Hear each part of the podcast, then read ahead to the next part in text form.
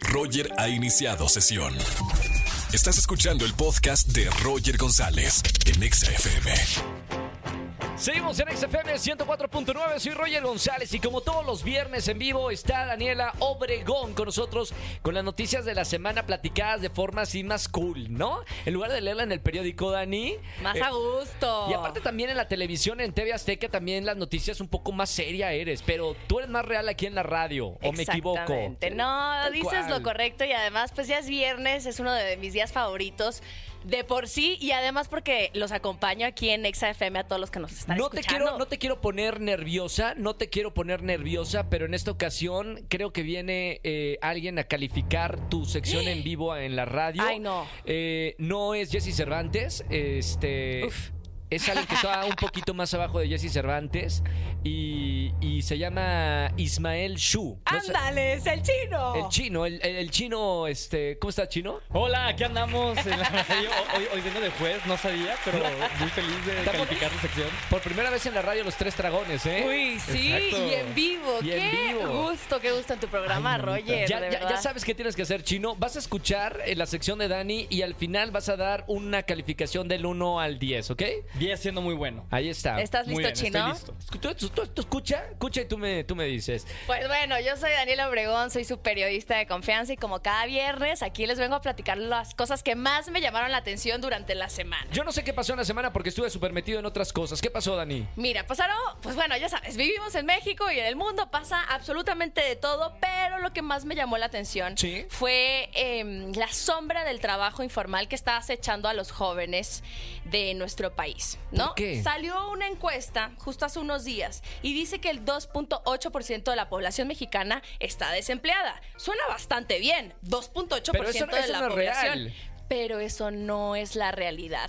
La cruda realidad está detrás de ella y es que justo nuestro país, México, ocupa el cuarto lugar de los países eh, con mayor informalidad por detrás de Bolivia, de Perú y de Ecuador. Uy, sí. Y esto trae muchísimos problemas. Eh, Ahí, esta encuesta que les estaba mencionando, la encuesta nacional de ocupación y empleo, reveló que solamente 32 millones de personas son empleadas o empleados informales en nuestro país. Es Sí. decir, poco más del 55% de la población que trabaja en México. Es muchísimo. poquito arriba de la mitad. Claro, Exacto. o sea, son las personas a los que no se les paga seguro social. Y este- eso es lo que iba a platicar, porque trae muchísimas consecuencias. Claro. Es salarios muy bajos, Sí. inestabilidad económica, Sí. poco acceso a la protección social, que es, por ejemplo, el seguro El médico. seguro, sí, ¿no? claro, claro, importantísimo. También, eh, pues, poco acceso a pensiones dignas, que eso es lo lamentable. La Las personas y todo eso, ¿no? lo tienen contemplado, Claro. entonces lamentablemente no van a poder llegar el día de mañana a tener una pensión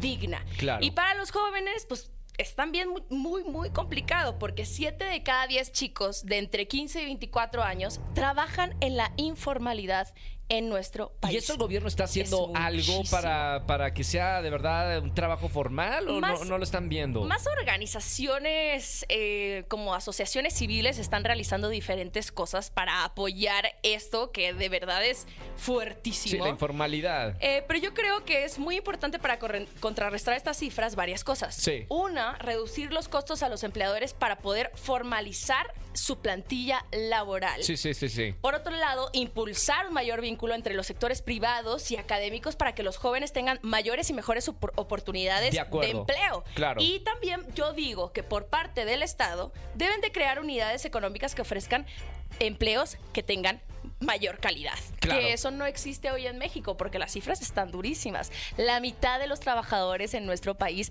trabajan de manera informal. Qué locura esto, ¿eh? Eso está interesante y también para, para poner ojo ahí, ¿no? Sí, sobre todo lo- estos jóvenes que acaban de entrar a la universidad o aquellos que están saliendo ya, pues bueno, tomar Cartas en el bien ahí asunto. cartas en el asunto, prevenirse y no emplearse en la informalidad. Siempre en la formalidad es mucho mejor, te trae muchísimos beneficios. Claro, Digo, claro. también creo que hay un problema eh, eh, en México donde muchos jóvenes van a la informalidad porque muchas veces no tienen experiencia y los puestos formales no quieren contratar tampoco. Entonces Sí, muchas es- veces el por problema eso es de las empresas. Ex- Exacto. Sí, sí, sí, del empleador, ese es el problema. Claro, creo que es del sector privado y también el público el que debería unirse, unir las fuerzas Claro. y además a acercarse al sector académico para potenciar que todos los jóvenes de nuestro país que van a mantener nuestro país Claro. en unos años, Sí. pues estén con bien empleados, bien, interesante eso, ¿eh? Platiquen en redes sociales si saben de, de- de algo de esto en arroba exafm. Y bueno, en más información, septiembre, eh, hoy es septiembre, hoy es viernes pre- primero de Primero de septiembre, y es el mes del testamento. ¡Ay, sí y es en cierto! nuestro país, No tengo las nada que dejar. autoridades. Ay, sí. Le dejo mi muñequito, tengo ahí Es una ¿sabes plantita que sí, sí, sí, que me- si, ya- si me, si me pasa algo, a, a uno de ustedes dos les va a dejar mi, mi cactus. Ok. El que ya está seco. Yo, yo No, quiero no tu bici. seco. Yo quiero tu bici. Ah. Ándale, una mi bici y tú mi cactus. Oigan, pero es que muchas veces eso pensamos. Decimos, oye, pa, pues tengo 25 años, tengo 35 años, no tengo nada que dejar. Pero no, es muy importante hacer el testamento y mientras más jóvenes lo tengamos, pues es mucho más barato. Aparte por este mes hay como cosas, beneficios, ¿no? Sí, justo eh, las autoridades federales están impulsando una campaña para incentivar a la población mexicana que tramite este documento, porque en México, ahí les va, solamente el 20% de los mexicanos contamos con un testamento, más bien cuentan con un testamento porque yo todavía no tengo el testamento listo. O sea, 25 millones de personas, de los 125 millones de mexicanos que somos, Sí. tienen testamento. Entonces, ¿por qué? ¿Por qué ese afán de, de- de entregarles todas las problemáticas a los A familiares? ver, dime, dime dos beneficios de... Convénceme en dos beneficios de por qué tengo que hacer Dejar mi testamento. cactus para mí. Pues número uno, Sí.